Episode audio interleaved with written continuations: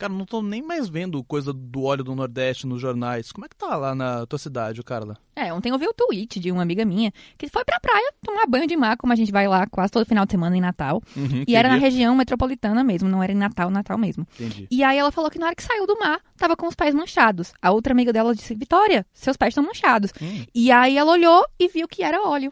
Nossa, que absurdo. Pois é, e ela foi conversar com o pessoal que vende água de coco e, enfim, refrigerante na praia. E falaram pra ela que outras pessoas também estavam saindo do mar naquela praia com os pés manchados. Nossa, por que as pessoas não estão mais falando disso? Eu não sei, mas a gente ainda tem muita coisa pra falar. Você está ouvindo. Choque da Uva. A ciência no cotidiano.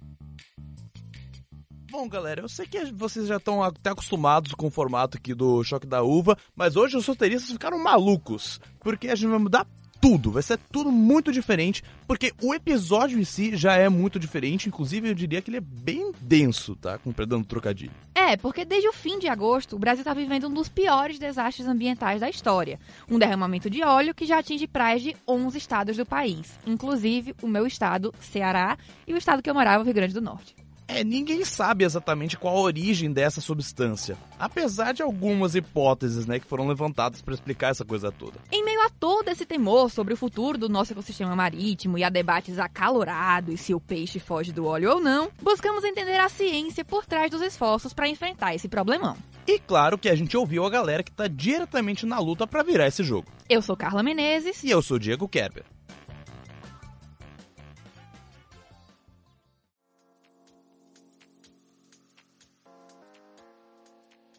Como o Diego já disse, hoje tá tudo de cabeça para baixo, então antes da gente entrar nesse universo da ciência, acho que a gente deveria chamar logo o nosso quadro Manja do Assunto. Afinal, o entrevistado de hoje é um menino que virou um símbolo da luta contra o desastre ambiental. Eu concordo, viu, Carla? A nossa repórter Sandy Oliveira entrevistou o jovem Everton Miguel dos Anjos. Ele é o menino que foi fotografado saindo coberto de óleo de uma das praias atingidas pelo derramamento. E esse clique aí viralizou nas redes sociais. Explica pra gente, Sandy.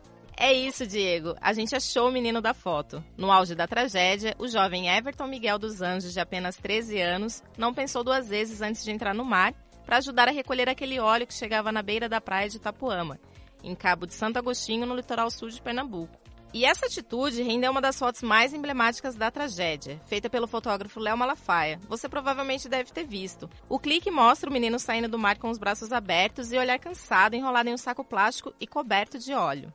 Nós conversamos com ele e com a mãe dele, Ivaneide Maria, para entender o impacto da tragédia para quem depende do mar para sobreviver.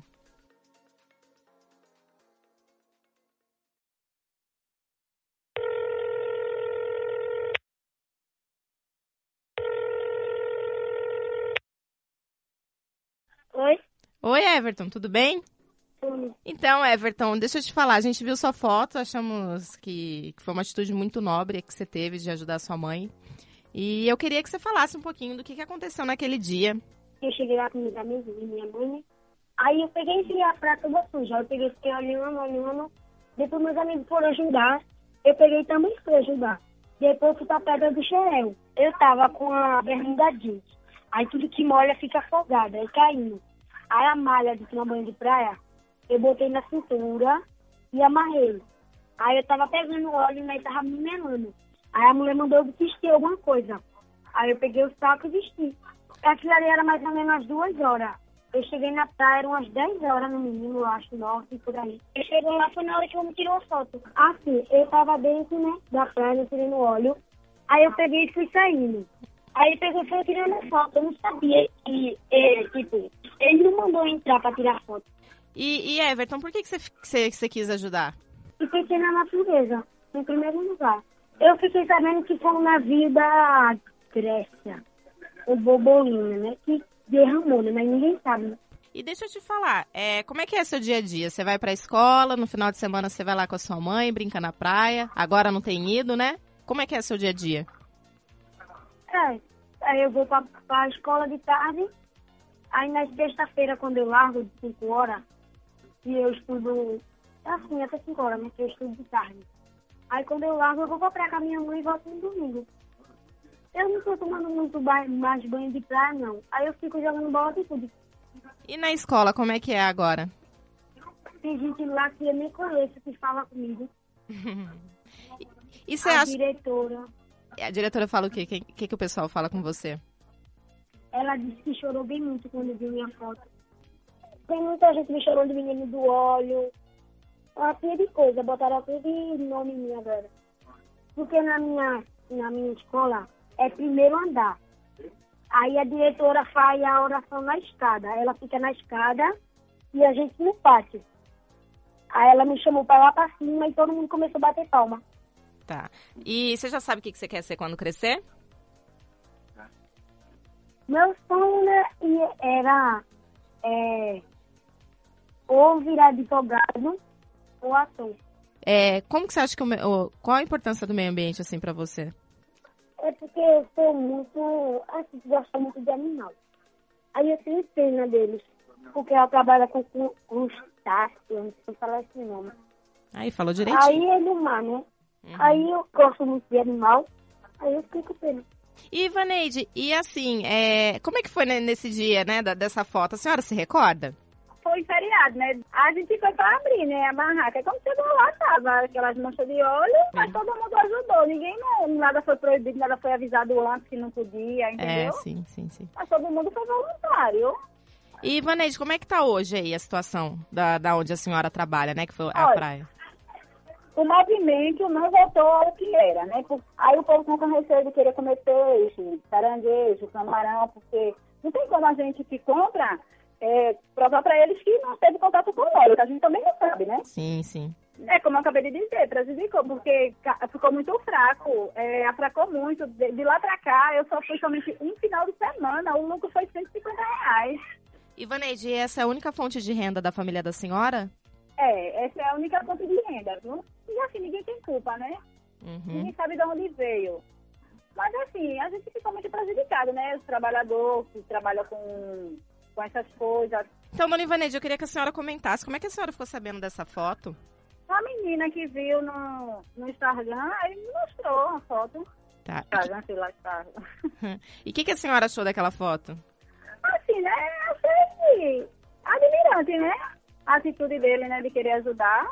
É assim, né? É admirante, né? Porque realmente é um jovem de 13 anos. É admirante, né? Ele teve a boa intenção, ele não...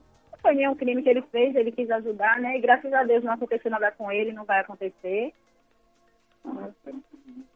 Assim, né? Em relação ao que o pessoal disse que pode fazer mal esse óleo, não sei o quê, mas graças a Deus até agora não aconteceu nada com ele, não vai acontecer não, né? Deus não vai permitir que ele não teve nenhuma má intenção, ele foi na bondade, né? De querer ajudar.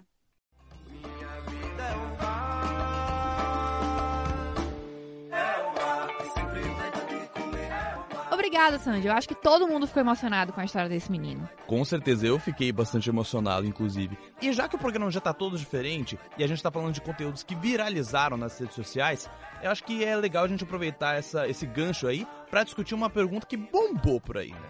Afinal, o peixe foge do óleo? Agora, até o momento, a pesca está sendo proibida lá no Nordeste ou não? De jeito nenhum, capitão, muito pelo contrário. Lembrando ainda, pessoal, o peixe é um bicho inteligente. Quando ele vê a, a- uma manta de óleo ali, capitão, ele foge, ele tem medo. Obviamente, de vez em quando fica uma tartaruga ali na, na mancha de óleo, para não falar que ninguém fica, né? É, o mar não tá pra peixe mesmo, galera. Esse diálogo aí que vocês acabaram de ouvir, já devem ter escutado antes em algum lugar, foi protagonizado pelo secretário de Aquicultura e Pesca, Jorge Seife Júnior, e o presidente Jair Bolsonaro durante uma live de Facebook. É, a gente pode dizer que é uma frase no mínimo curiosa, né, Carla? E a gente perguntou pra oceanógrafa e professora sênior da Universidade de São Paulo, a Yara Novelli, se o peixe é realmente tão inteligente assim pra fugir do óleo. Não, não, não, não. Acontece como assim?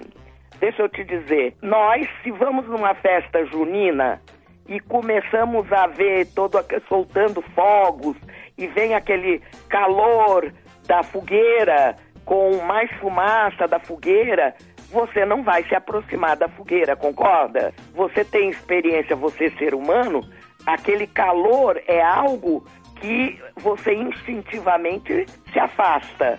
Então, quando os peixes estão nadando e outros seres, que não somente os peixes, estão na coluna d'água e se aproximam na sua viagem de todo dia e toda noite, se aproximam de algo que, tá, que tem produtos de dissolução, porque o peixe respira, eu vou dizer grosseiramente, engolindo água. Ao engolir água, ele tira o que é oxigênio e elimina o resto.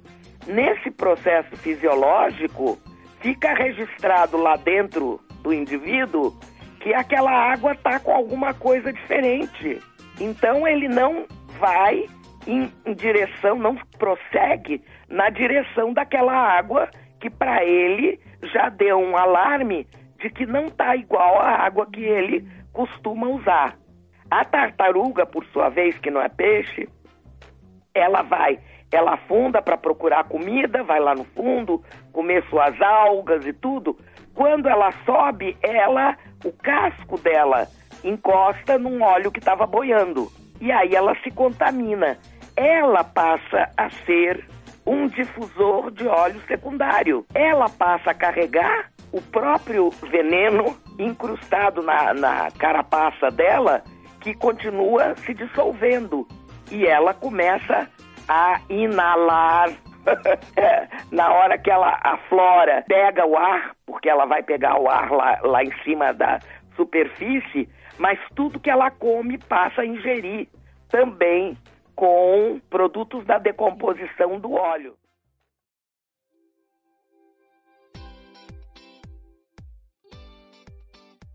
Bom, e esse foi o minha avó. Não, pera, é o meu secretário tá certo.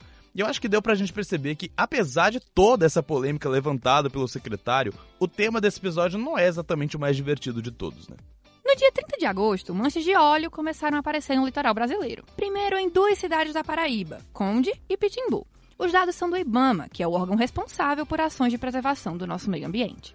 Pois é, mas para vocês terem uma ideia, o monitoramento diário do IBAMA diz que pelo menos 764 pontos foram afetados até o último dia 24 de novembro. E nem dá para prever quantas outras praias vão ser atingidas pelo óleo. Infelizmente, enquanto você tá aí ouvindo a gente, o número já deve ter aumentado. Mas para tentar minimizar os danos e evitar novas tragédias do tipo, é necessário estudar esse óleo coletado. Até mesmo porque dá sim pra gente ter pistas de onde ele veio, analisando a espessura dele, por exemplo. Mas disso a gente fala daqui a pouco, tá? Nesse episódio, a gente te ajuda a entender como dá para ter pistas de onde veio o óleo, o que dá para fazer com ele e como ele alterou o nosso ecossistema. O pior de tudo é que, como a gente já disse na abertura do programa, a origem do óleo ainda é desconhecida. A Polícia Federal e o Ministério Público do meu Rio Grande do Norte, que investigam a origem e a autoria do derramamento, apontaram o navio Bubolina de uma empresa grega chamada Delta Tankers como principal suspeito de vazar o óleo no mar. Tá, mas o que, que um navio grego tem a ver com isso?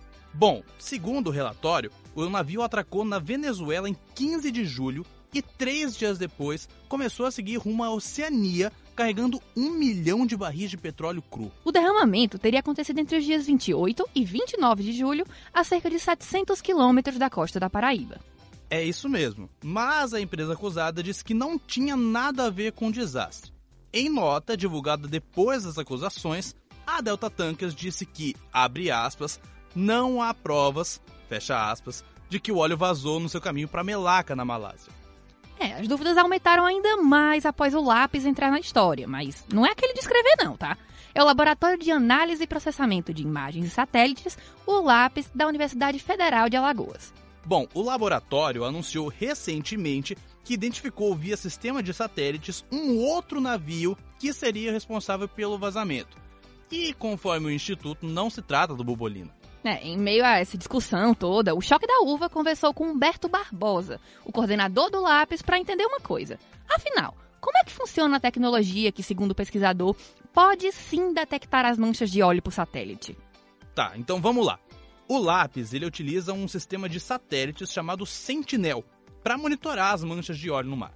E esse sistema ele é administrado pela Agência Espacial Europeia e fornece dados sobre áreas costeiras, vegetação, solo, umidade e muito mais. As imagens são captadas em blocos de 250 quilômetros de diâmetro. Segundo Humberto, o lápis usou uma tecnologia para realizar uma varredura por toda a costa brasileira, começando lá no estado do Maranhão e indo até o Rio de Janeiro. Essa análise aí levou os pesquisadores a uma imagem registrada em 24 de julho que indica uma mancha significativa na costa do Rio Grande do Norte. O pesquisador falou pra gente que a mancha tinha características clássicas de derramamento de óleo. E tudo isso só foi possível graças à radiação. Esse satélite ele olha duas, ele, ele quando a gente interpreta o sinal dele é uma estimativa, ele emite um eco, né? Ele emite um sinal, esse sinal vai interagir a um, uma radiação de microondas e ele retorna para o sensor e olha o tempo na forma do eco. Eu vou fazer uma analogia para um leigo entender. É mais ou menos, a gente nem usa essa expressão mais, a chapa de raio-x. O cara fica numa posição de frente, o cara é exposto a um tipo de radiação que penetra a certas. Uh, passa a roupa dele, ele resiste exatamente às manchas no pulmão dele. Então seria uma, uma forma muito grosseira de fazer essa analogia com o que o sentinel faz. O sentinel vai mesmo na superfície. O que interessa dele é a, a superfície em si. Então, o que estava entre o sensor e a superfície, praticamente aí, a atmosfera, nuvens, uh, aerossóis, é invisível para ele. Ele só olha o que ele está vendo na superfície. Em outras palavras, o satélite envia ondas de radiação que atravessam qualquer obstáculo entre ele e a superfície do mar. A água do mar, por exemplo, tem propriedades elétricas que ajudam o satélite a identificar as características daquela superfície. E com a ajuda do satélite, o pesquisador identificou uma rugosidade nas águas daquela mancha que era completamente diferente da água dominante da região. Mas tá, para tudo. O que ele quis dizer com rugosidade? Momento Faraday!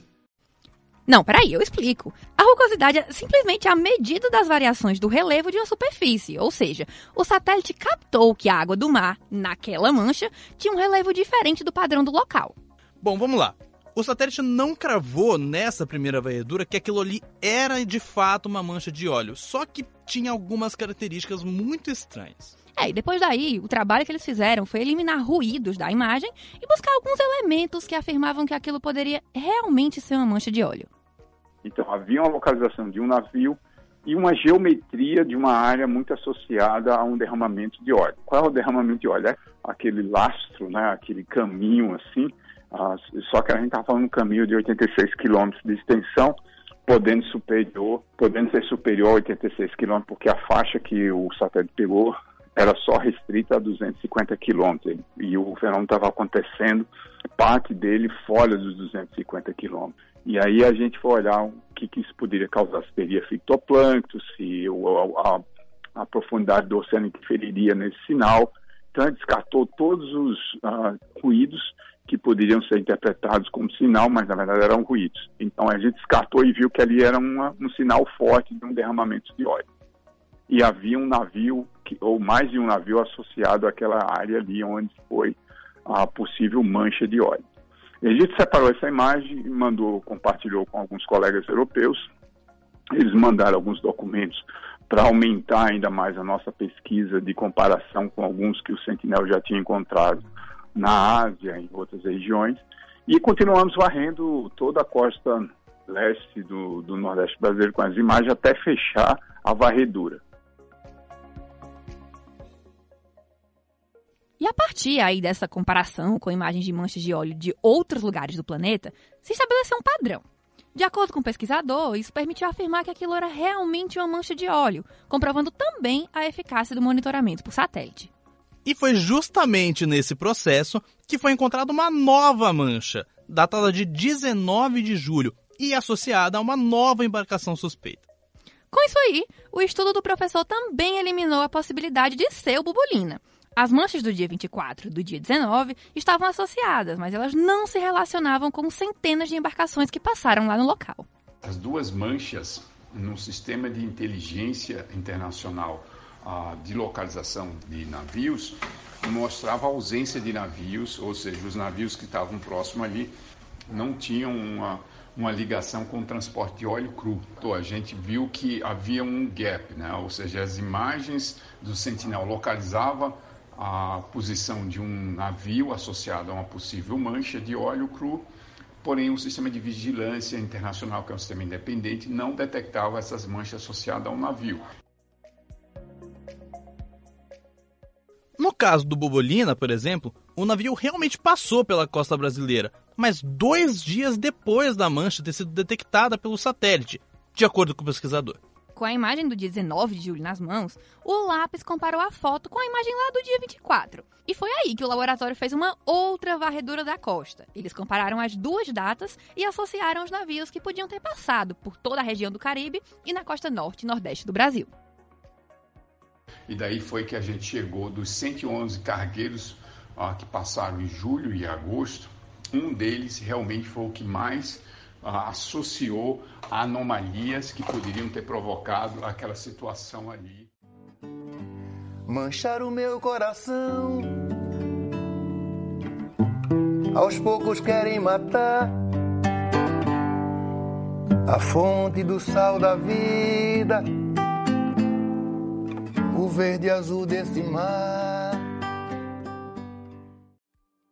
Bom, essas informações foram descritas em um relatório parcial que foi entregue no último dia 22 ao Senado e à Polícia Federal. E agora ele está sendo analisado pelas autoridades. Mas, ó, as conclusões ainda são parciais e, de acordo com Humberto, ainda são necessárias muitas pesquisas para identificar a verdadeira causa do desastre. Inclusive, Carla, a discussão não para por aqui, tá? O choque também foi ouvir o Ibama sobre tudo isso. A gente conversou com o Pedro Alberto Binelli, que é o coordenador do Centro Nacional de Monitoramento e Informações Ambientais, o CENIMA. É isso mesmo. Ele explicou para a reportagem que o Ibama também utiliza sistemas de satélite para monitorar o surgimento de manchas de óleo na costa brasileira. Mas os satélites sozinhos não conseguem qualificar uma mancha de óleo com total certeza. Em outras palavras, só a imagem do satélite não garante que a imagem de uma mancha é exatamente uma mancha de óleo. É, até porque outros fatos podem, é, vamos dizer assim, enganar né, o satélite e produzir imagens parecidas. Por exemplo, a concentração de algas ou até mesmo o rastro de uma embarcação. Mas que papo é esse? Ele explica. Então, quando você detecta, você detecta o quê? Uma feição suspeita de ser óleo. Até você chegar a dizer é óleo, ou você vai lá e amostra, e, e, e, e, tem uma análise química dizendo que é óleo, né? Uhum. Ou a gente aplica um equipamento que nós temos, tem, existe à disposição do IBAMA, que é um avião, um avião que tem radar, que detecta, e tem outros outros princípios de sensoramento remoto, né, outros equipamentos de sensoramento remoto, aí sim, capazes de qualificar o óleo. Claro que isso não descarta o monitoramento das possíveis manchas de óleo. Segundo o Pedro, técnicos do IBAMA fazem essa comparação das imagens de uma possível mancha em diferentes datas para provar essa consistência. E a partir daí se trabalha com a hipótese e não a certeza de que aquilo é uma mancha de óleo, por mais que apresente características comuns ao derramamento dessa substância. Assim, o coordenador não arrisca dizer quem foi e não trabalha com a hipótese de ser o Bubulina. Sobre o navio grego, ele ainda afirmou algo surpreendente. Se liga só. Essa questão do Bubalina a gente nem, não, nem discute. Primeiro que não confirmamos a feição, né? não, nós não confirmamos. Nós, inclusive o INPE, o INPE vai também fornecer um parecer para para consubstanciar o nosso parecer aqui, de que a feição ali que foi detectada, uma das feições que foi detectada como mancha de óleo de bulbalina, era clorofila.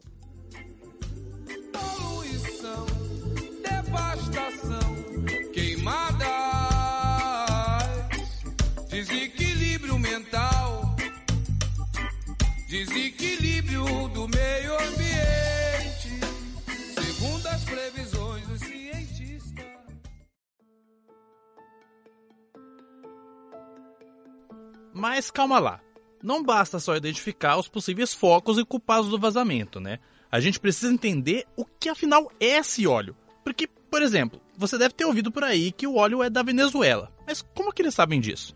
E é aí que entra a ciência, que tem um papel fundamental na análise dessas substâncias que estão manchando as nossas praias. Aliás, Diego, essa análise também é muito importante para investigar justamente a origem do óleo. Tá, vamos lá. Cada óleo, digamos assim, carrega uma assinatura na sua composição que indica a presença de algumas moléculas, que elas são chamadas de biomarcadores. E nessa análise há duas metodologias muito importantes, cara. É, uma delas é a espectrometria de massas, que é a técnica usada para identificar moléculas por meio da medição da massa do produto e da sua estrutura química. A outra, e segurem só porque o nome é um pouco complicado, é a cromatografia a gás, que consiste simplesmente em separar os compostos orgânicos por meio da vaporização. É isso aí.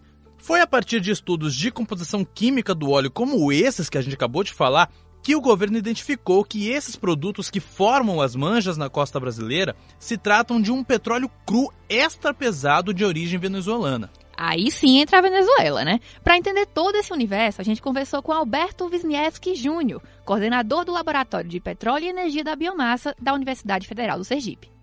Estas características, elas são muito intrínsecas de cada óleo. Então, elas são geralmente utilizadas dentro da química forense para você poder é, fazer a correlação de óleo com a origem, no caso de um vazamento. Então, se você tem um óleo que aparece, é, como foi o caso desse que surgiu no Nordeste brasileiro, e você suspeita de quem são as fontes, as possíveis fontes, você pode usar esse perfil de biomarcadores para que você possa fazer uma correlação, ou seja, verificar se existe uma identificação desses perfis entre o óleo e a origem. Além disso, segundo o pesquisador, a densidade do óleo é determinante.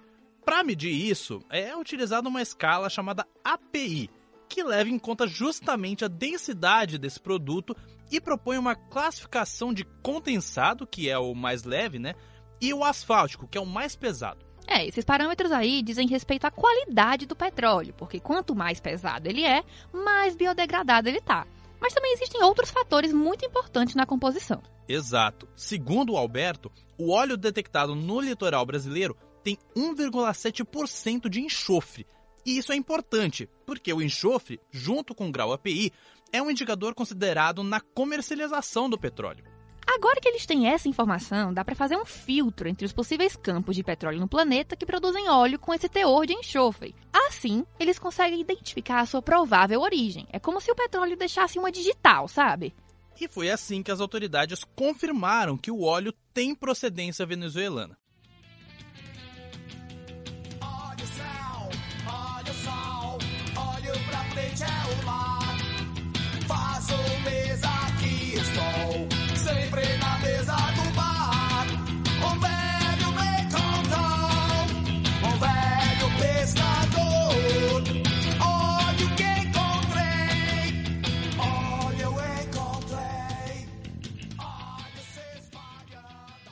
Muito bem, a gente já falou sobre monitoramento via satélite das manchas de óleo, já falamos sobre a análise da substância. Mas o bacana dessa história toda, Carla, é que a gente descobriu que tem como dar uma solução para todo esse óleo, né? E uma dessas soluções foi encontrada lá na Universidade Federal da Bahia, por um grupo de pesquisa liderado pela química Zen de Novaes. E olha que massa! Eles desenvolveram um tipo de carvão feito com o óleo recolhido nas praias de Salvador. Bom, esse grupo, na verdade, desenvolve um projeto chamado Compostagem Francisco. Basicamente, eles pegam os restos de alimentos do restaurante universitário. O nosso bom e velho bandejão, né? Exatamente. E colocam numa composteira, que é uma caixa usada para decompor todo esse material. Dessa mistura aí sai um fertilizante orgânico composto. A ideia é que ele seja usado para acelerar o processo de degradação de outros materiais orgânicos. Um outro nome para isso é bioacelerador. Basicamente, deixa mais rápida a decomposição orgânica. Com toda a preocupação do grupo com as toneladas de óleo sendo detectadas na costa brasileira, eles resolveram testar o fertilizante no petróleo. E não é que deu certo? Pois é, ela explicou pra gente que o processo começa misturando o óleo com um removedor de graxa e betume. E aí, isso torna o óleo mais fluido e também mais fácil de ser manuseado. Essa mistura é levada para uma betoneira, onde adiciona os bioaceleradores e um pouco de serragem. Como resultado, cria uma espécie de massa que pode ser usada para fazer asfalto ou blocos de construção. A gente precisa de um estudo com mais prudência, né, para falar de modo assim seguro pode ser aplicado nisso. A princípio, então, há a possibilidade de ir para a massa asfáltica. Esse material ainda tem um poder calorífico, então também há a possibilidade de ir como combustível para fábrica de cimento, que eles estão com problema seríssimo do transporte. Esse material que a gente obtém, o transporte armazenamento é muito mais adequado e a toxicidade desse produto também é irrisória quando comparado com resíduo coletado é, nas praias. Enfim, a gente está no caminho correto. Então, um estudo mais detalhado, a gente acredita que para a composição de massa asfáltica, o potencial desse produto é grande. Mas a capacidade de produção ainda é limitada, porque isso é um trabalho feito totalmente pelas mãos dos pesquisadores da faculdade. Inclusive, a betoneira e todos os materiais foram comprados completamente com dinheiro dos próprios pesquisadores. A ideia agora, é claro, é juntar recursos para expandir essa produção. Lá vem a temporada de peixes, trazendo garopas suadas, piranhas dormentes, sardinhas inchadas, trutas desiludidas tainhas abrutalhadas, baleias entupidas e lagostas afogadas.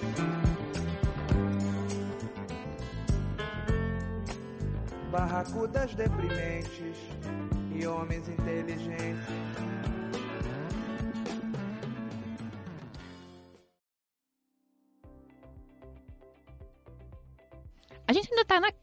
Onda quando se trata da intensidade do problema do derramamento.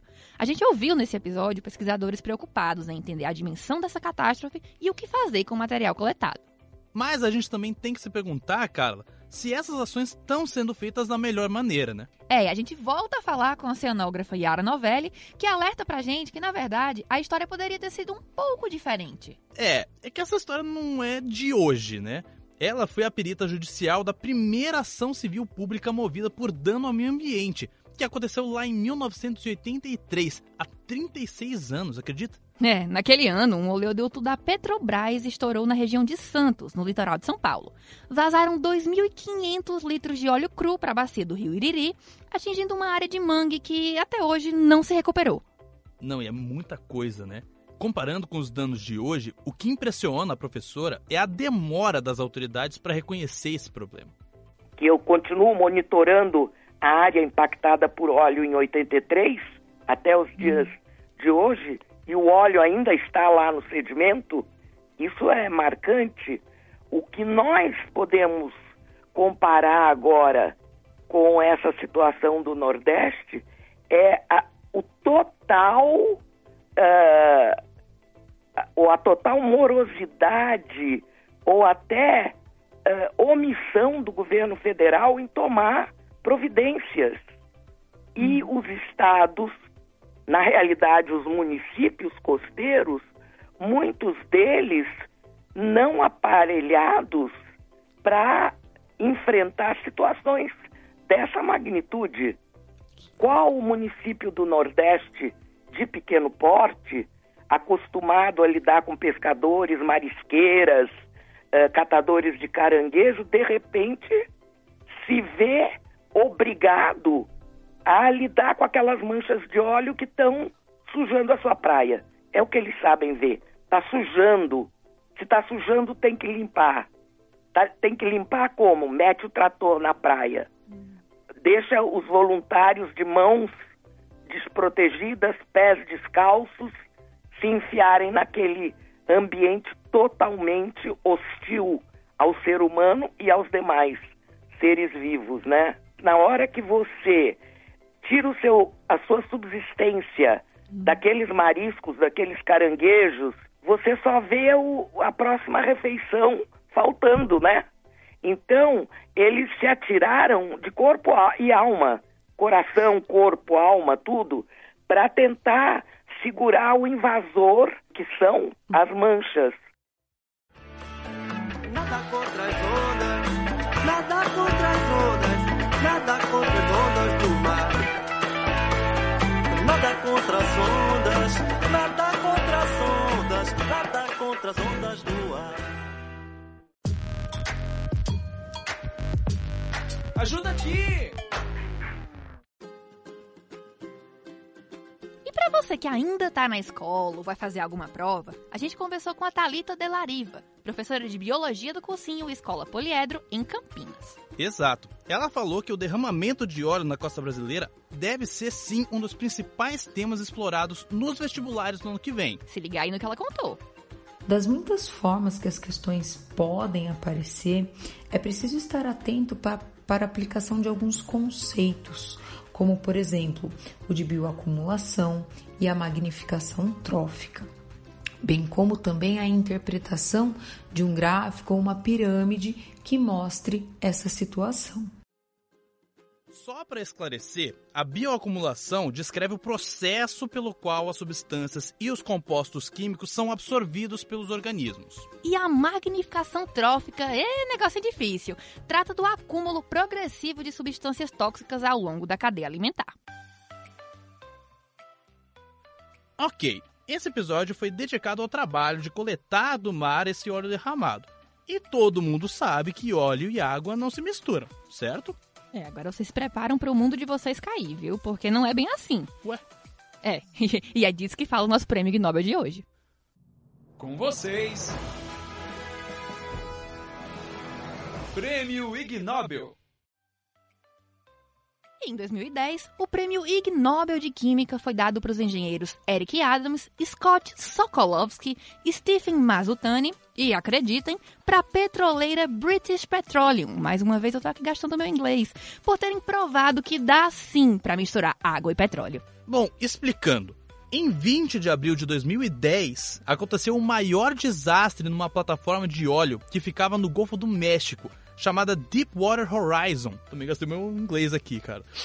A torre estava na fase final de perfuração de um poço e explodiu. Foram pelo menos 780 milhões de litros de óleo jogados no mar durante três meses. Gente. O que é uma estimativa do governo dos Estados Unidos. Bom, o que acontece é que esse grupo de pesquisadores liberou quantidades de óleo misturado com metano próximo do solo do mar, a mais ou menos 840 metros de profundidade. E em vez de formar uma simples pluma que levaria o óleo diretamente para a superfície, a maior parte dele se misturou sim com a água do mar e se transformou em camadas horizontais com água da mesma densidade.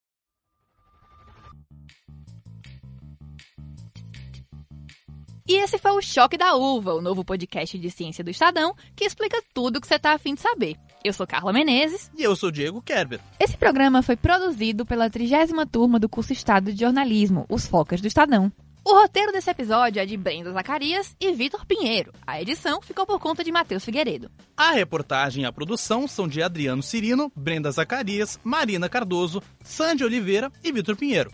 Aproveita e segue a gente nas redes sociais. Nós somos o Choque da Uva Pod, como Demudo, no Twitter, Instagram, Facebook e YouTube. Até a próxima. Tchau, tchau.